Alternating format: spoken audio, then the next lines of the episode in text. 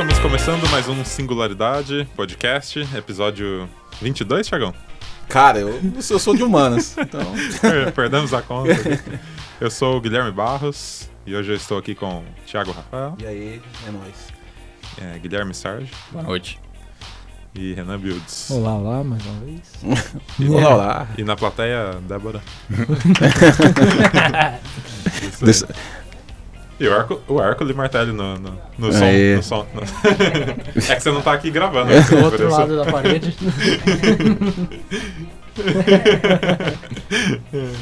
Ele tá ameaçando desligar os equipamentos. A gente não fala o nome dele. Mas tá valendo. É sempre eu esquecido, o técnico de som. O cara que pode zoar a porra toda. É, os caras não, não, não É verdade, tem que tomar bastante cuidado é, com isso. Perdão, Marco, perdão. É, hoje, hoje o papo é cerveja. E, hum. e não estamos bêbados, né? É, só pra constar. Ainda bem. É. Uma pena pra mim. Bom, é verdade, né, cara? A gente se inspiraria tomando aqui. Inspiraria, cadê? É, fazer o quê? Antes os recadinhos. Pra você curtir a página no facebook.com barra singularidade podcast, você pode deixar seu feedback pra gente pelo e-mail singularidadepodcast.gmail.com e Todos os posts anteriores, todos os episódios, estão no singularidadepodcast.wordpress.com e também no soundcloud.com barra singularidadepodcast. Então, é isso aí.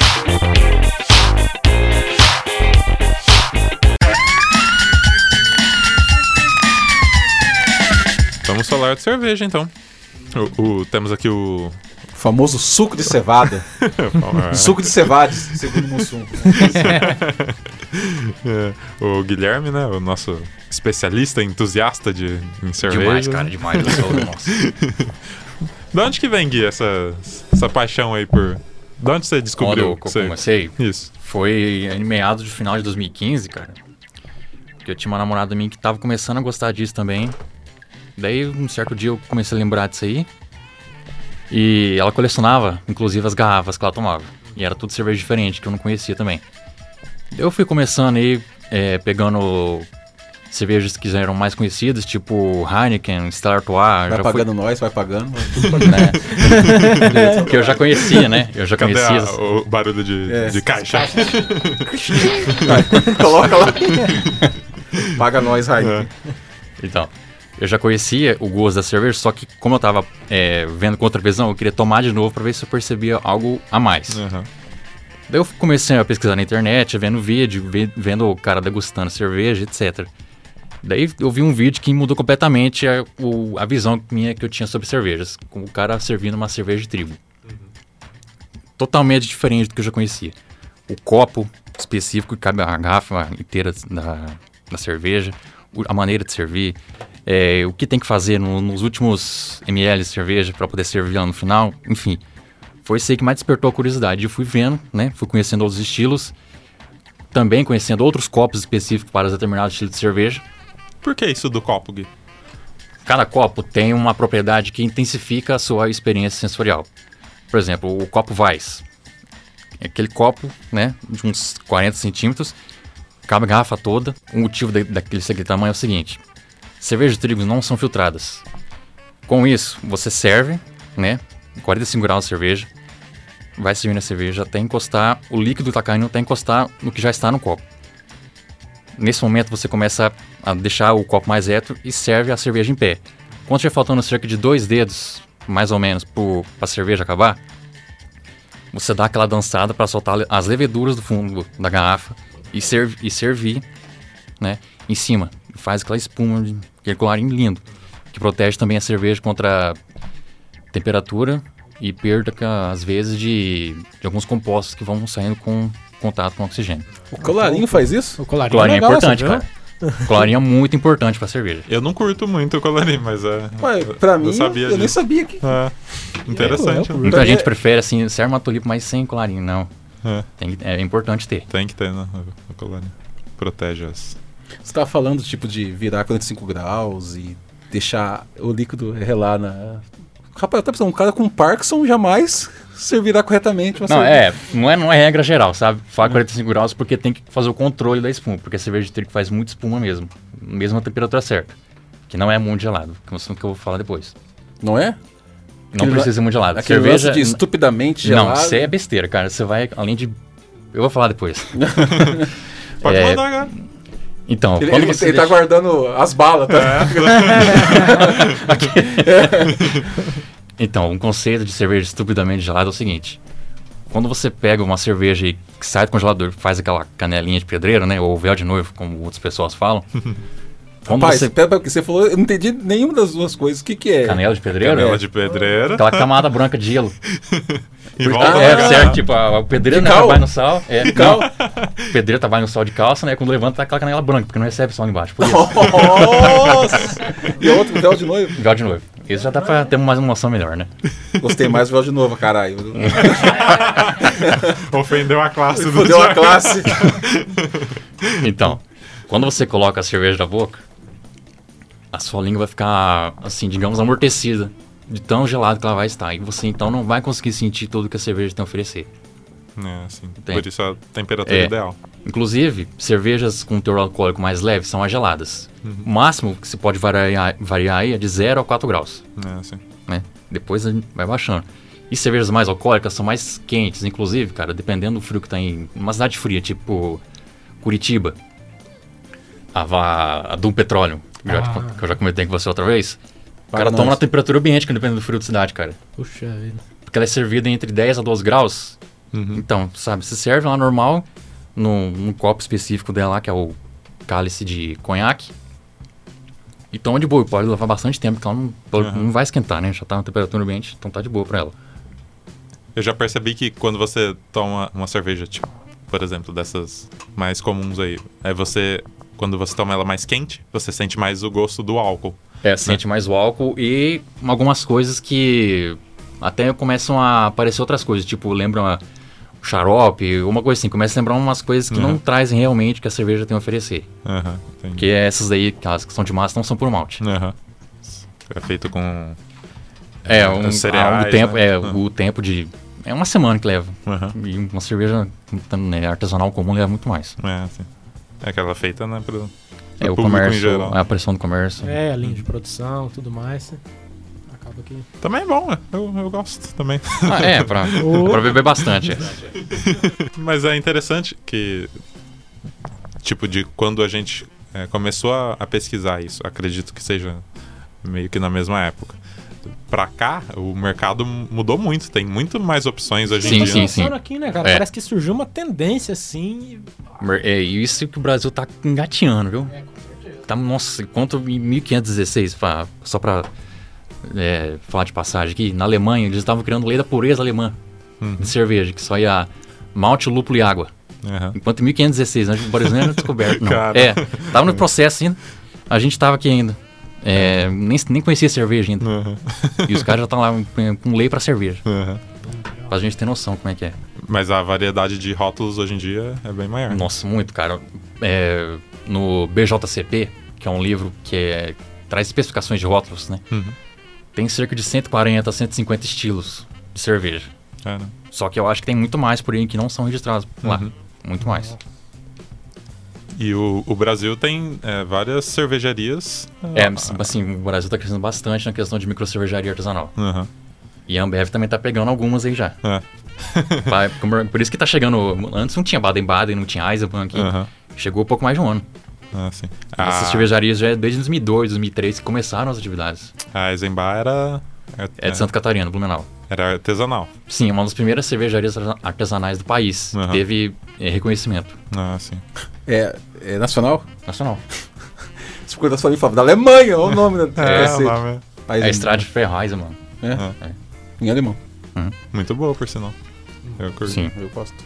Se você, se você tá ouvindo esse podcast e tá dando água na boca, você é dos nossos. Só deixar claro. A gente também tá. É.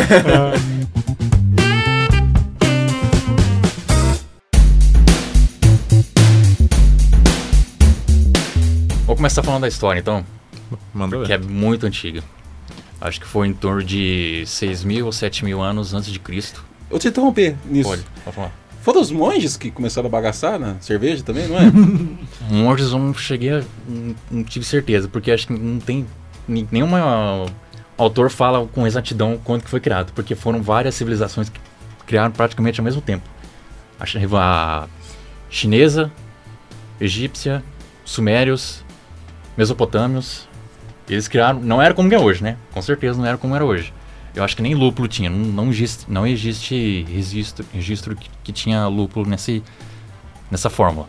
Aham. Mas com certeza eram feitos à base de cereal. Lúpulo é o ingrediente X. É, E o malte, Lúpulo. né? e malte. Lúpulo é um. São poucos, mas. É. Como eu posso falar? Insubstituíveis. É, sim. E esses são os primordiais. Então, é, na história, cerca de 6 mil, 7 mil anos de Cristo, né? Nessas, nessas civilizações que eu acabei de citar. E foram sendo difundidas, espalhadas aí eh, lentamente ao redor do mundo.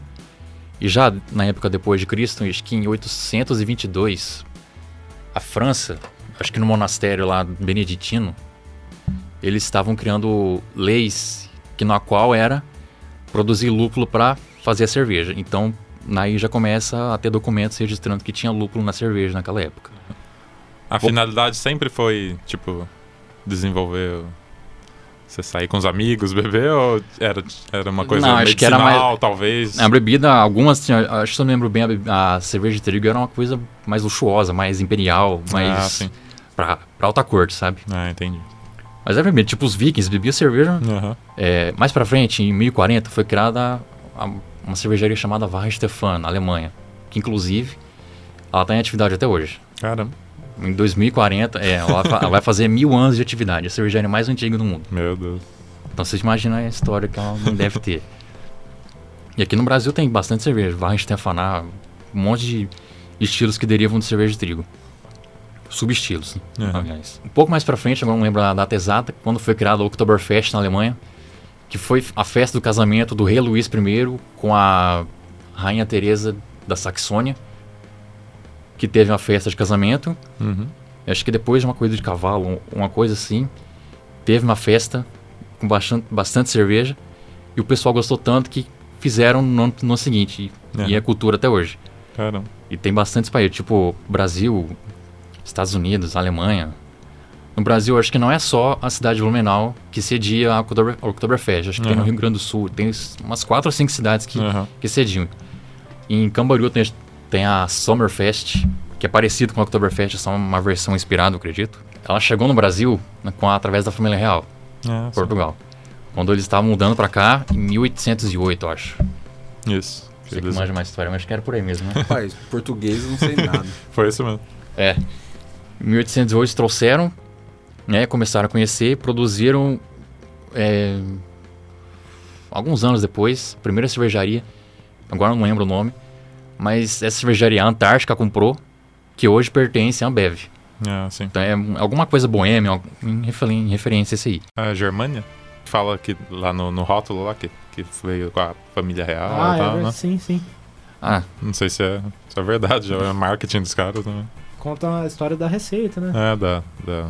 Da receita, tipo, tem os números da receita lá, Aham. né? Receita 55, 56, eles colocam. é. Tem uma breve história do surgimento daquela receita, como, Aham. como que rolou Eu, e eu tal. achava que isso era marketing, pô. É, então, não sei. Oh, ok. Aham. É, não, Vai não saber. cheguei ali pra, pra ter certeza, mas na República Tcheca, no ano de 1800 e uma coisa, criaram, eu acho que foi a primeira lager, que foi a Pilsen, na cidade de Pilsen, na República Tcheca. Uhum. A cerveja que É, antes... Isso aí é meio confuso, porque é, é Lager, aí Lager é a Pilsen, família. aí- ah, Lager é a família e É. Pilsen é a cerveja da família, é o Ah, estilo tá. dentro da família. aham. Até então, as cervejas eram escuras, as ales, né, que eram cor de cobre, cor amber, enfim. Uhum.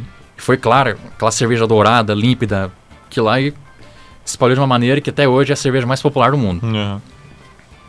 Essas que a gente consome Bra- é, mais essas popular, cervejas de massa não são Pilsen de verdade, viu? Ah. Só pra deixar uma nota aqui. Não, a gente não toma Pilsen de verdade igual aquelas lá.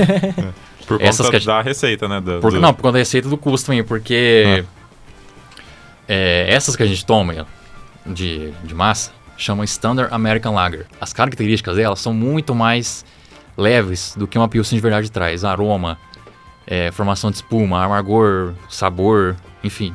São muito mais reduzidas do que uma, uma Pilsen de verdade. Sim. Mas a cor é idêntica. É, sim. É que ela é feita pra você matar a sede, né? Você É, essas um mais monte, geladas, né? tipo Budweiser. É, as marcas que a gente conhece são realmente para beber bastante. Aham. porque são leves. Ah, entendi. Ouviu isso? Beber bastante, então paga nós, né? Tá fazendo- É, se fosse beber da receita original, acho que seria impossível você beber na mesma não, é um- quantidade. Ia te derrubar. É porque é um, é um tanto quanto um choque. Uma pessoa acostumar com uma cervejinha normal e tomar uma, artesanal de É. verdade, né? Daquele. Já. Vai achar forte. Que na verdade não é. Tipo, uma IPA não é uma cerveja forte, o cara vai achar forte. Aham. Tipo, pra quem quiser começar no hobby, que- que conselhos que você. Bom, os estilos mais é, aceitáveis são cerveja de trigo, que são as Vais, IPAs, APAs, IPA India Pale Ale. APA é American Pale Ale, só muda é, porque originalmente a IPA foi feita na Inglaterra, né? Ela teve esse nome de India Pale Ale graças às- ao comércio que estava crescendo na época. E eles exportavam através de navios em grandes distâncias, eu acho, que era a Índia. E como eles ficavam várias semanas navegando, tinha a chance da cerveja estragar. Daí, nessa época, descobriram que o lúpulo era um conservante natural. Então, a IPA sendo um pouco mais alcoólica, aí, variando entre 6% a 7%, com a adição do lúpulo extra, que é uma cerveja já considerada amarga. Com vontade já, né? Cara, tudo doido aqui. Um garganta seca. né? Foi a dela, ela ficou famosa, ganhou esse nome de India Pale Ale. Vamos pro bar? Aí você fala, vamos, cara, vamos. Terminou aqui partiu. mano. Encher a fuça. A da American, bom, a, ce- a a cerveja do estilo American tem uma característica, característica de ser mais exacerbada. Por exemplo, o amargor, ele da, da escola americana, ele vai puxar um pouco mais pro cítrico. Então, por exemplo, se eu pegar uma cerveja aí, é, Goose Island, que eu já bebi, ela traz bastante aroma cítrico, tipo lembrando o maracujá. Ah, sim. Mas isso não quer dizer que tem maracujá Que na tem, receita. É a, é a receita dos maltes dos lúpulos que vai fazer a- aquela sensação de que você está tomando uma coisa envolvida no maracujá. Isso é muito interessante. Você É, bebe é. um negócio e. Tipo cervejas que tem chocolate, a Young's Chocolate Stout. Uhum. Ela não, ela não tem chocolate na receita, mas eu acho que tem alguma coisa envolvendo leite, né? E os maltes, outras espécies de maltes, que também são torrados ou tostados, para dar aquela cor escura. Não tem nenhum xarope envolvendo para dar cor, tipo, Nem um corante, nem nada do é, tipo. nenhum corante, nenhum xarope. Ah, mouse beer. Isso, mouse beer. Não é como as mouse beer, extremamente doces. Caracu que eu, também. que eu acho, né? Eu particularmente acho bastante doce caracu. Eu gosto de caracu. Gosto. O nome é lindo. A Caracola ela é um pouco mais amarga do que Mouse Beer. É. É. É. Mas é no mesmo estilo. A cara que eu ia mouse beer. Não, não, eu, eu não tenho certeza agora, cara, mas não lembro se era Dark Lager ou alguma coisa envolvendo aí Standard American Lager, Aham. porque o processo é quase o mesmo, sabe? Elas- sim. eles não usam é, grão, malte tostado ou Ah, torrado, sim. né? É o xarope que daí. É. Eles vão uma combinação de açúcar ali, etc, e vai dar aquela cor. Que é bem diferente da. Da Stout, né? Stouts, é. Cerveja Stout, cara, é um, tipo, falar pra mim que quando você toma uma cerveja forte de verdade, tipo uma Russian Imperial Stout, que tem aí de 10 a 12% de álcool, é que cerveja que vai separar do- dos moleques dos homens. Louco. É, sério, cara, porque é, É, um é- pouco é porrada, forte, cara. A cerveja é forte. Parece tomando um. Imagina você, tome- você tomando um café frio, alcoólico e amargo. Só vi vantagens. É o cheiro, cara. Você dá. É, né? Deu até um comichão agora. É muito bom. Daí, é, lembrando de Stout, agora entra a questão das harmonizações. Eu já fiz as harmonizações mais simples que tem, que é com chocolate. Uhum. Que inclusive não deu dor de barriga nenhuma, não passei mal. Dor de barriga, mano. Não, não deu enjoo nenhum. Mas, Mistura- mas dá na galera? Não, com cerveja assim não dá. É. Agora com cerveja normal, misturar um doce aí, Nossa não dá certo. Ah, você tomou a cerveja e comeu chocolate. Junto. Ah, tá. Uma O que, que, você, harmonização. que, que você imaginou, Eu já imaginei uma cerveja grossa e com, com caldo de chocolate. Nossa, eu tô viajei. Fundi lá, uns Com peitinhos. Nescau. Que isso, mano? Pega um copão de cerveja, paga cerveja, cata umas duas colheres de Nescau e joga no meio. Ai, polvilhada lá. Essa é a Stout agora. Tá, aí, ó. Ah, é, é- é minha mente insana, desculpa. É bom evitar, Thiagão. Bom evitar. Então, não só com chocolate, dá pra fazer é, com brownie, com bolo, até com sorvete de creme, vai dar um outro tipo de harmo- harmonização que chama harmonização por contraste, que com o gosto da cerveja e o gosto do sorvete vai criar um É. terceiro sabor. Caramba. Legal. Tipo, por exemplo, a, uma Imperial Stout, aquele gosto bastante torrado, bastante café, bastante chocolate, lembrando o, o cheiro para o, e o gosto, com o sorvete de creme, misturando na boca e tomando, você vai ter uma sensação de tomar cappuccino. Ah, Mano, olha só. É Cara, bem interessante isso, bacana, hein, cara, cara? imagina o interessante. criador desse, desse cacete. Ah, O cara já fez tanta cerveja na vida, ele é químico. Ele fala, mano, eu vou fazer uma cerveja pra me comer com o meu bolo. e o cara vai e faz a receita e sai a cerveja. Ah, o Mano, isso é cara, insano, cara. O cara Bem pra diferente. mim é um gênio. Rapaz, rapaz, imagina. Agora eu vou comer com pastel. Olha só. E faz uma cerveja. Olha, outro tipo de harmonização que dá pra fazer também, que não é difícil de arranjar, é pegar uma cerveja India Pale Ale e harmonizar com um cheeseburger. Ah, Dá, Clássico. dá pra fazer. a Indian Pale? India Pale Ale. Eu vou fazer uma analogia pobre. É. É muito comum. Eu já vi muita gente, eu não consigo, mas eu vi muita, já vi muita gente vai em churrasco de família e tal, come comida e toma cerveja. Cerveja mesmo. Cervejas aí. Almoço, assim, um churrasco, um É. arroz, salada e... E, com- e cerveja, sabe? Eu, eu não consigo, eu não sei. Isso aí eu não, não É. me desce. Não, Não isso é aí... não é? legal, não. Então esse cara que come e tipo, e não, e não tem um revestrez, esse bicho é fudido então, por quê? Você curte? Não, não, não, não. não, não. Olha só, Ah. estão entregando, É, estão entregando o Eu Renan tava aqui. bebaço dessa última vez que você tá falando. Esse. Nossa. Olha só, Os Renan. caras tomando Qual- café da manhã, tomando cerveja em casa. Nutritivo, hein? Ó. Café da manhã, Oi, café. Gente, aconteceu muita coisa esse final de semana. É um gole de leite, um gole de cerveja. Batendo. E um pão na chapa, é isso? Nossa.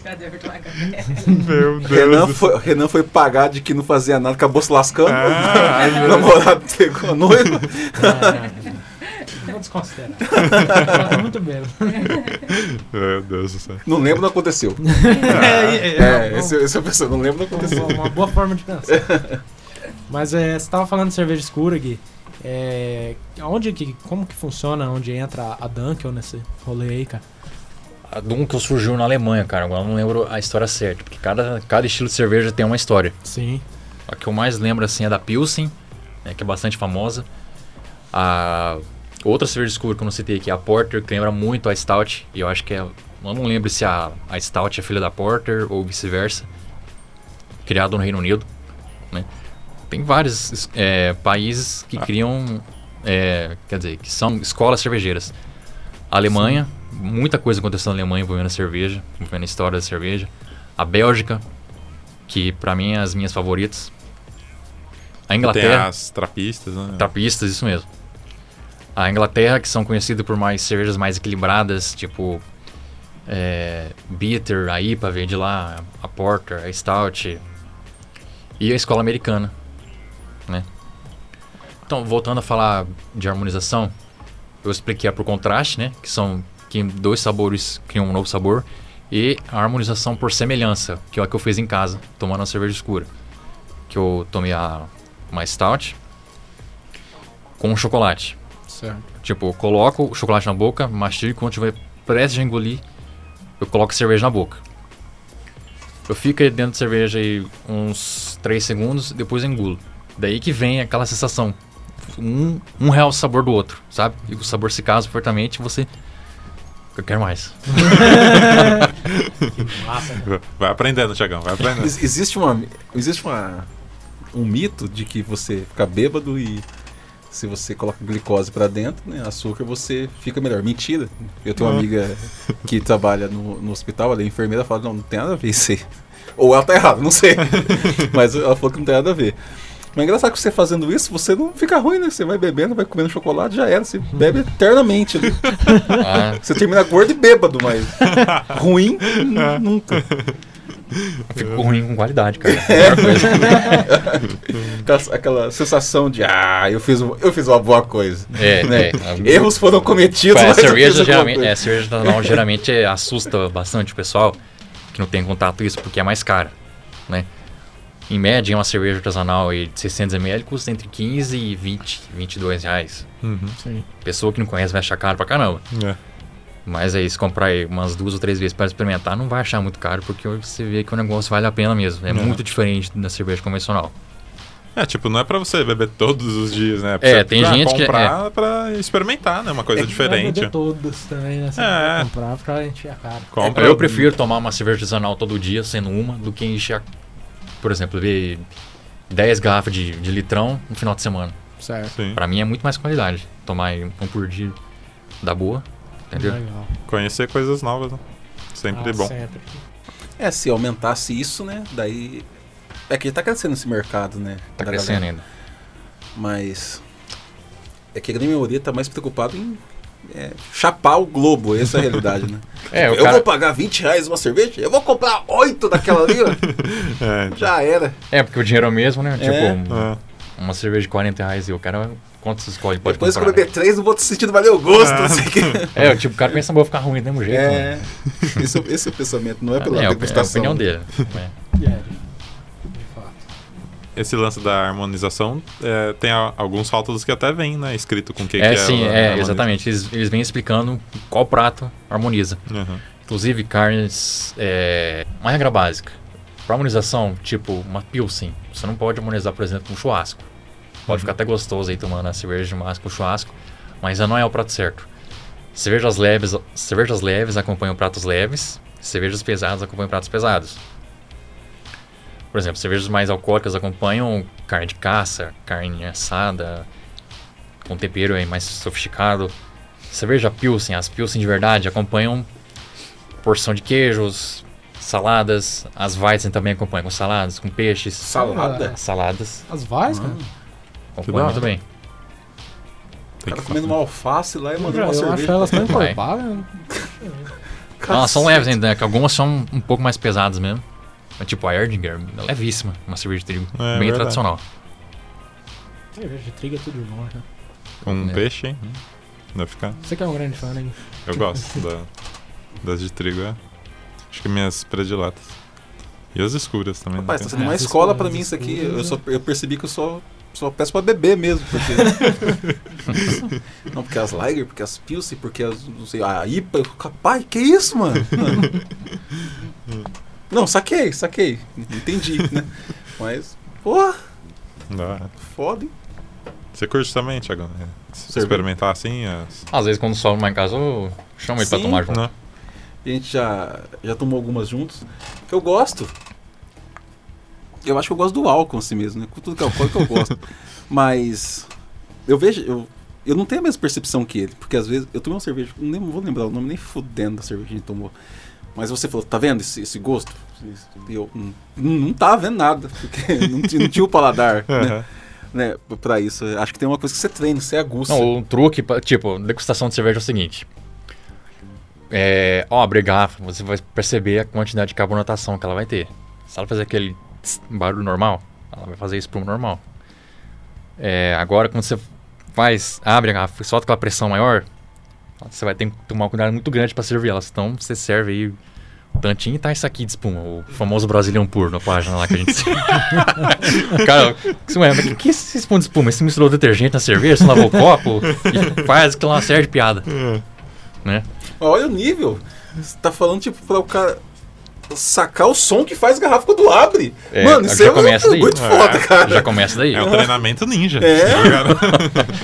Não, é de tanta abrir mesmo. tá O cara vai, fazendo? vai, escuta, vai treinando o ouvido já. O cara tá querendo antrax? Não, ele tá abrindo uma garrafa de cerveja, ele vai tomar cerveja. É, o cara tá bagaçando ali. Foda, cara. Daí, depois que você abre, vem a parte do serviço. E antes do serviço, você tem que é, saber o copo que você vai utilizar. Tem vários copos para cada estilo de cerveja. Eu só falei do o device, né? Cerveja, cerveja de trigo. Aham. Tem a, a taça tulipa, que ela tem aquele bojo, né? E com a boca convexa para fora. E por que isso? É, a tulipa é para cerveja altamente carbonatada. Tipo, um exemplo clássico é a Duvel, a Belgian Blood Ale belga. Por ela ser altamente carbonatada, vai fazer muita espuma naquela taça, mesmo servindo devagar e etc. Então o que acontece? Ela tem aquela boca convexa para ajudar você a dar o gole e não sujar com a espuma. Então aquela boca para fora já vai auxiliar a descer a cerveja e não espuma. Né?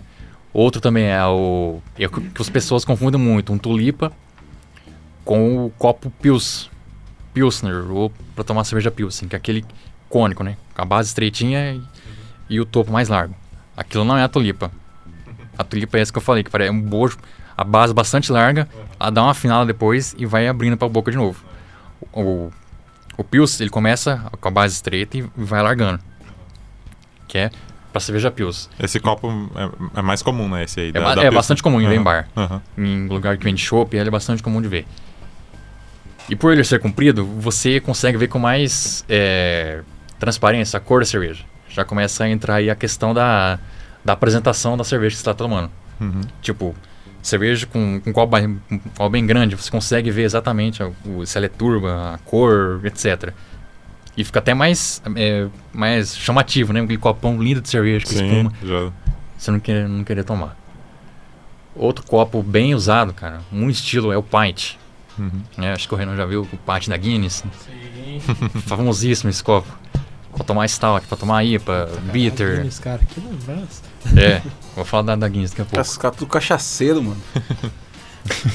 Ô, ele. Aquele copo que você- que você tem lá. O Gui tem um punhado de copo na casa dele. Sim, Tem. É. Tem um copo seu que tem. Acho que tem dois dedos de grossura o vidro do fundo do copo. Que, lembra? que Você mostrou? O que, que, que, que lá? Eu não tô lembrando o copo agora, mas é o seguinte, cara. É, é muito grosso, o fundo é muito grosso, assim. Tipo, Isso aí, a primeira vez, quando eu não, não sabia muito sobre cerveja, eu pensava que era pra dar um reforço ao copo, ao copo, né? Caso ele caísse no chão, mas não é. Isso aí ia ter a ver com troca de temperatura entre a superfície e a cerveja. É, sim. a superfície que a cerveja se encontra, né? Tipo Uhum. uma mesa. A mesa não vai estar na mesma temperatura que a cerveja. Então, se estiver muito próximo ali na camada, vai, vai ter uma troca de temperatura e a cerveja vai esquentar rápido. Esquenta. né? Então, por isso essa camada, essa camada grossa de vidro, para impedir, né, ou desacelerar a troca de temperatura. Então, por isso que uma taça, né, tem aquela haste, né, comprida aí, uns quatro dedos. É, sim. Então, vai ser bem difícil trocar a temperatura ali. É toda uma ciência, né? Ah, ó. Tem, cara, é muito estudo isso aí. Não é o que eu estou falando, não. Os cervejeiros estudaram muito isso aí. Aham. Não é, É. qualquer cara que chegou lá e... Não, não, tem todo. Nossa, é uma série de, de coisinha. Ou Aham. seja, respeita a história da cerveja, caralho. É, negócio É, é milenar. É, ué. É, continuando então, um serviço, você serve, né, a cerveja. Falando um pouco da Guinness, Renan. Acho que eu já te mandei, eu te mandei um vídeo, aliás, o cara fazendo o serviço correto da Guinness. Sim, sim. O cara pega a latinha, né? Não pode agitar muito latinha. Essa aí em especial porque ela tem uma, uma bolinha de nitrogênio dentro dela, né? Então tá. Quando você pega a cerveja e se abre, você tem que esperar aí cerca de 10 segundos para aquela bolinha de nitrogênio chamada widget liberar todo o nitrogênio que tá ali dentro daquela bolinha, ela vai se desprender na cerveja. Por que isso aí? Porque eles querem simular o máximo possível a cerveja servida no chopp em um pub irlandês. Então vai ficar muito semelhante ali a questão de É preocupação, né? é, os caras é perfeccionista, né? Então após, é, Eu tô digerindo a bola de hidrogênio na latinha ainda. eu vou te mostrar, parece uma bolinha de ping pong. Rapaz. Tá, esperou aí a reação, começa a servir lentamente no cano do copo, vai servindo, servindo, servindo. Quando o, líquido que estiver caindo encostar na cerveja que já estiver no copo, você levanta e despeja reto. Nesse momento, a- ainda vai ter outra reação que a cerveja vai se estabilizar dentro do copo. Ela vai fazer um. Como é que eu posso falar? Um efeito de, de névoa que vai começar a subir. Vai aparecer uns, uns negócios brancos que vai subir. Fica uns dois minutos acontecendo essa estabilização. Então ela fica um pouco branca ainda. No lugar que é o preto, que é a cerveja. Que vai ficar depois. Daí só depois disso, se a cerveja estiver completamente preta, né? Opaca, você não consegue ver nada do outro lado. Daí assim ela tá pronta para beber. E mais interessante do nitrogênio com gás carbônico na cerveja é que a espuma vai ficar até o final do copo. Vai ficar até o final do copo, ela não se desprende. Persistente. A persistência máxima. Falando de espuma de cerveja, sair um pouco do- desse teórico aí. Tinha um filme que chama Jovem Einstein, já viu esse filme? É, da sessão da tarde. Nossa! É Mais uma prova que eu tô muito velho. Mas o filme é, é o Einstein novo, comendo muita maçã e tocando violino, tocando Rolling Stones na banheira. É o Einstein. Pra você ver. Daí ele pegou e falou assim: Nossa, eu preciso. A, a cerveja da época não tinha espuma. E ele tava louco pra fazer uma cerveja que tinha espuma. Você lembra disso? Daí ele conseguiu, tipo, partir um átomo de cerveja, não sei o que, explodiu meio quarteirão. e saiu com o cabelo levantado com uma com espuma. Cerveja com, ah, espuma. com certeza não foi assim, mas nem fodendo que foi. Não. Mas, tipo, a importância mesmo do colarinho, a gente foi para pensar nisso, né? Daí no caso.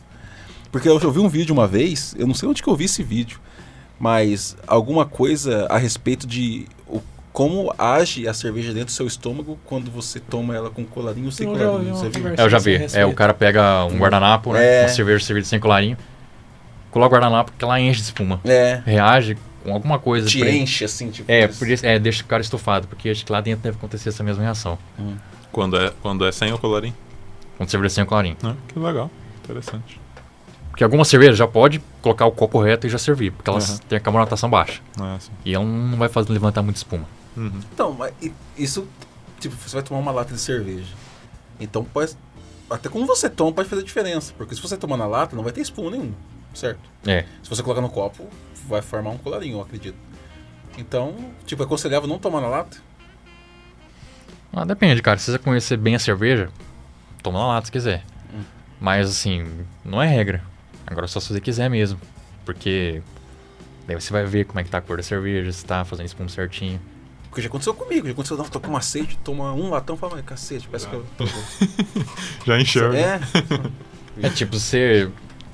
Na hora da latinha, você tá tomando ela, você não sabe se ela tá estragada ou não. Você só vai saber na hora que beber. Agora, É. se servir no copo, tipo, você serve ela querendo fazer espuma e não fazer, tem alguma coisa estranha já. Ah, eu. Eu bebo foi há alguns anos, né? Eu nunca achei uma cerveja estragada. Se achei, eu não percebi. eu Mandei. É, A cerveja geralmente vence. É. né? Ela começa a aparecer um sabor mais enjoativo. A famosa cerveja, cerveja choca. É, eu nunca, eu acho que só abri uma vez cerveja choque faz muito tempo, cara. Nem, nem lembro pra poder descrever.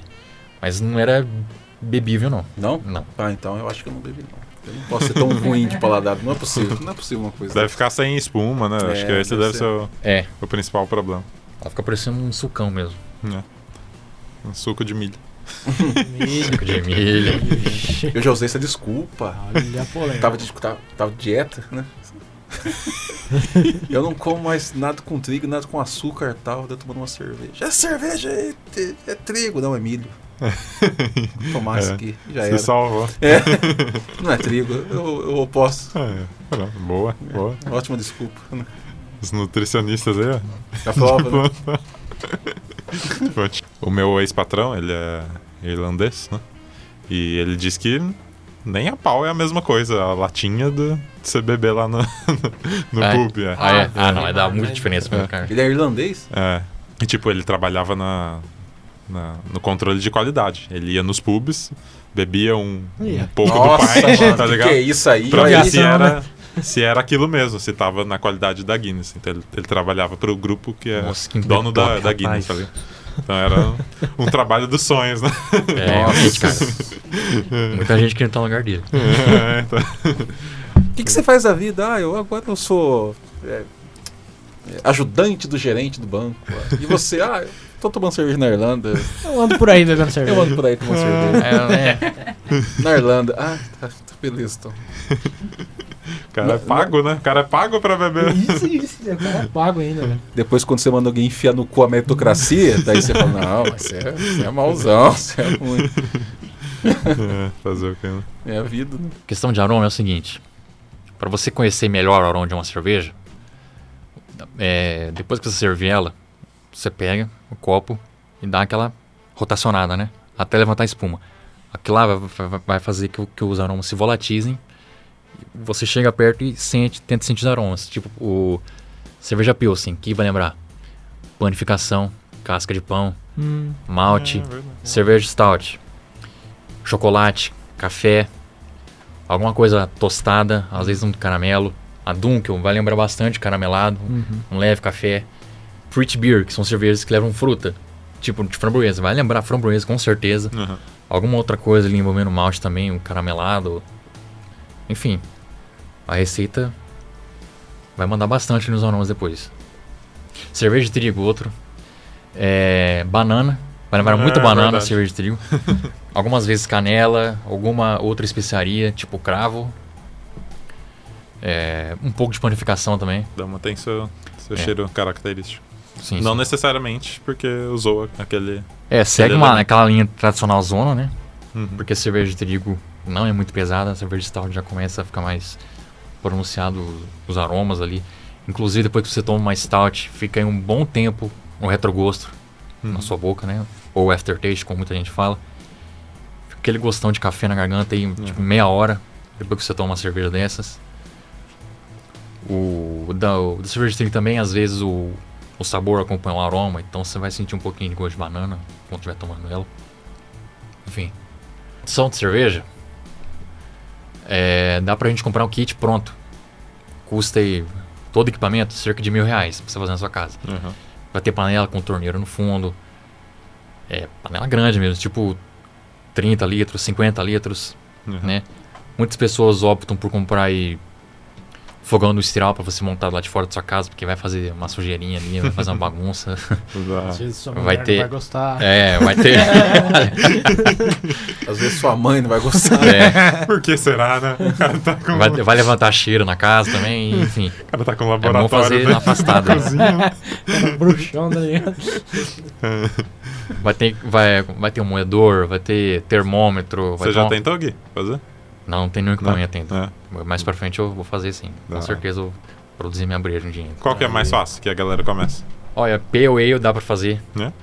É, eu acho que Bitter dá pra fazer também. Eu acho que até Stout, cara. Porque cerveja Ale é o mais fácil de fazer. Agora, cerveja Lager, cerveja mais cristalina, eu fiquei sabendo que é mais difícil. É um, usa mais técnica. Uhum. Tem que ter um controle maior. Tem que filtrar e tal. Tem que filtrar mais. Exatamente. Vontade de comprar um kit agora. Falou. Tem, véi, acho que tem três maneiras, cara. Um que já vem com o extrato pronto, que você só adiciona lá, acho que não lembro se é na, na etapa da fervura, né? Já põe um monte de coisas aí. Uma que o pessoal mais utiliza é o All Grain, se eu não me engano. Você pega aí o saco já de, de, de cevada já, com uma, com uma espécie que já, já pré-determinada na receita com a cerveja que você quer fazer. Compra também o, o saquinho de lúpulo, já vem pronto, é só, não precisa descascar nem nada, porque na verdade o lúpulo é uma flor, né? Uhum. Uma espécie de trepadeira que cresce aí cerca de 6 metros de altura. É, parece uma videira, se olhar bem assim, só que ela é vertical e não horizontal. Inclusive, até tempos passados, o pessoal iam nas lavouras de, de lúpulo, iam com as famílias, instalavam ali perto da lavoura para poder colher ali, porque lá a quantidade, né? É, sim. de lúpulozinho que sai dali do pé é, é absurdo. Então precisa de um- uma quantidade muito grande de gente para poder colher aquilo lá para poder render o tempo. Caramba. É muito. É. Várias famílias mesmo. Uhum. Isso é coisa até, acho que até cultura em alguns lugares. Uhum. Mas hoje já existe colheita mecanizada. Os puristas vão falar que, que é outro gosto. Cara, Não, eu a não, eu vou- máquina que colheu, eu não quero. vou plantar no meu quintal aqui um, um pé de, de, de cevada, um cantinho de cevada, um cantinho para plantar lúpulo, enfim. Vou ter minha estação de tratamento de água para fazer, controlar meu pH de água. Bicho aí, é, é, O cara é monstro, hein? É, tem cada coisa. Tem esse lance do pH da água também? Tem, cara. Dependendo do, do estilo que você procura fazer, tem que dar uma mexidinha no, no pH da água. Inclusive, antes de, acho que de preparar sua cerveja e fazer um mosto, você tem que ferver a água para sair o cloro. É. Certo. De todo o processo é feito assim, quanto tempo a cerveja leva assim para estar pronto para tomar de fato? Cara, algumas eles levam. envasado, assim. É, eu acho que um mês. Média de um mês. Vem a parte de engarrafar. Tem ali todo um cuidado certinho para não deixar entrar muito contato com oxigênio, senão pode aí é, contaminar alguma propriedade do oxigênio no ar, que vai contaminar a cerveja, etc. Não pode entrar muito em contato com oxigênio. Tem que colocar o bico de mangueira lá no fundo e vir tirando depois. E aquele espacinho que fica entre o bico e o, e o líquido, sempre me perguntei o que, que era. Alguém sabe o que, que é? Aquele espacinho que fica? Isso aqui que a gente tava comentando lá e tal. É, é, acho que é, o, o Tanasso falou O. André Rutanato. Aquele espacinho que fica entre o bico e o líquido é para os gases. Sim, Então, se não tiver nenhum espaço ali, já é um risco de explodir a tampa, sim. que é gás, e- é gás carbônico. Muitas vezes é, faz a carbonatação por uma mistura de açúcar ou algum outra substância que eu não conheço, que chama, chamada prime, que vai ser onde você vai fazer a carbonatação de cerveja, que vai fazer da espuma. Você faz uma mistura aí, não sei de quantas gramas por litro, mistura na cerveja, e invasa. Acho que depois de invasar uma semana depois, né, para dar aquela maturada, você tá pronto aí para abrir sua cerveja. E durante esse tempo aí, o que que acontece? Muitas vezes para maturar, para fazer as reações ali, porque a cerveja tiver em condições mais aceitáveis para beber, porque no hora que você a cerveja está pronta, assim, antes do priming, ela tá com um gosto meio diferente. Depois do priming, depois de uma semana, aí maturando já, ela já tá gosto um pouco mais melhorado, encorpado, enfim. Tem cervejas que são melhores mais novas, tipo, por exemplo, cerveja Zipa, cerveja Weiss, são cervejas que são melhores de degustar quanto mais novas. E cervejas, inclusive, são cervejas de guarda. Cerveja você pode deixar conservando em uma temperatura constante, né? É bom frisar isso aí, tipo, tem a adega de vinho e também tem a adega de cerveja. Que é aquela temperatura controlada ali para você envelhecer aí nas condições ideais. Você pode deixar a cerveja aí 5 anos, 6 anos, envelhecendo ali, que ela vai evoluir ainda mais na garrafa. Que legal. É. Depende Aquela- da cerveja. Depende não da é cerveja. Cervejas com grandes, é, grandes quantidades de malte, por exemplo, a Hertogian, Hum, aquela cerveja com garrafa de cerâmica cinza, sim, sim. Nossa. holandesa. Paguei caro pra caramba, mas valeu a pena. Muito, bicho, é top. É top. Você sente ali que agora que eu já conheço ela normal, vou próxima vez que comprar, vou tentar envelhecer ela em um ano no mínimo, para poder ver qual que vai ser a evolução, poder ver, checar qual vai ser a evolução que ela vai ter dentro da garrafa. Legal. Agora que o Renan aprendeu a receita, ele vai, ele vai transformar sua cozinha, Débora, num... Uma cervejaria. Tem espaço, o espaço já foi ocupado pelo aquário. E É, é, é. a gente pode negociar uma troca. E o meu aquário entrou em questão. ele vai virar um alquimista da cerveja. É isso. Tirar os peixes, colocar uma tampa com a torneirinha e o aquário vai virar um tanque de fermentação. Aí, ó, pronto, fechou. Se você está ouvindo, paga um litrão pra nós aí. Qualquer álcool é bem-vindo, É só, ma- só mandar uma mensagem que vai, vai, É. vai. Beber, acho que a nada une mais as pessoas do que a bebida, né, cara? Uhum. Atenção. Cara, é verdade, hein? É. Onde tem pessoas felizes, tem, Tem, bebida, Tem cara. bebida. Ou, ou seja, tudo fica melhor com bebida. É. Às vezes, tipo, é, você tá com um grupo de amigos, agora, falando, agora sem palhaçar, tá falando sério. Uhum. Aquele, aquele clima que se dá quando todo mundo está no grau é muito bom, é muito divertido. né? Uhum. A espontaneidade, sabe? A, é, A pessoa perde o ego. É. é, é é muito legal. Você parece os subtipos da galera, né? A O cara que fica inteligente, o cara que fica briguento, o cara que fica sexy. Nossa, tá todo mundo olhando pra mim, mano. Tem o cara que chora. Tem o cara que chora, o cara É. que dorme. Eu sou o cara que dorme. Ah, Eu já fui o cara que dorme. Eu saio É. com festa, cara. Vamos beber? Vamos. Ah, eu vou dormir aqui. Ah, não, não, vou dormir. E durmo, sabe? E acabou ali mesmo. Você dormindo, Renan? Ah. Não, tá errado isso aí. Nossa, cara, tem altas fotos e vídeos de eu dormindo no rolê aí, cara. Eu bebia uma cerveja. Tipo, eu morria, depois ressuscitava. É, o cara é, o cara dorme duas horinhas. Nossa, vou beber mais agora. É. O cara acorda ressuscitado, todo mundo lá miando. Descansou, né, cara? Todo mundo miando de bêbado, cara pronto pra bagaçar de novo. Eu vou, falar, eu vou falar de um amigo nosso, o Guilherme conhece o Piteco. Ele também curte uma cerveja. Você também conhece. Aham. Não sei se eu te falei contar essa história. Eu acho que não sei. Se contar, eu vou contar de novo. É, eu acho que não. Bebeu, bebeu, bebeu, bebeu, dormiu. Todo mundo bêbado, ele dormindo. Deu o quê? Deu merda, óbvio, né? Tá sentado lá fora, na casa dele, a gente a catar os galhos da árvore e colocar nele. Eu vou postar foto no link. pra- pra- Barba árvore, sabe? Virou uma árvore sentada na cadeira, assim, bêbado. Eu vou mandar a foto pra vocês, assim que você coloca. Tá certo. Linkar o piteco lá. Meu Deus do céu. Parar de ficar bêbado perto da gente.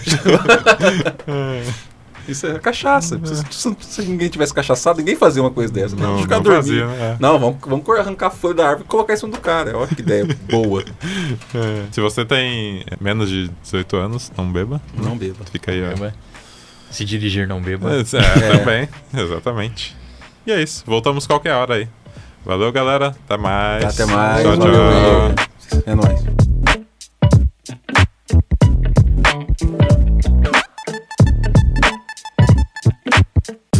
Este podcast foi editado por Guilherme Barros.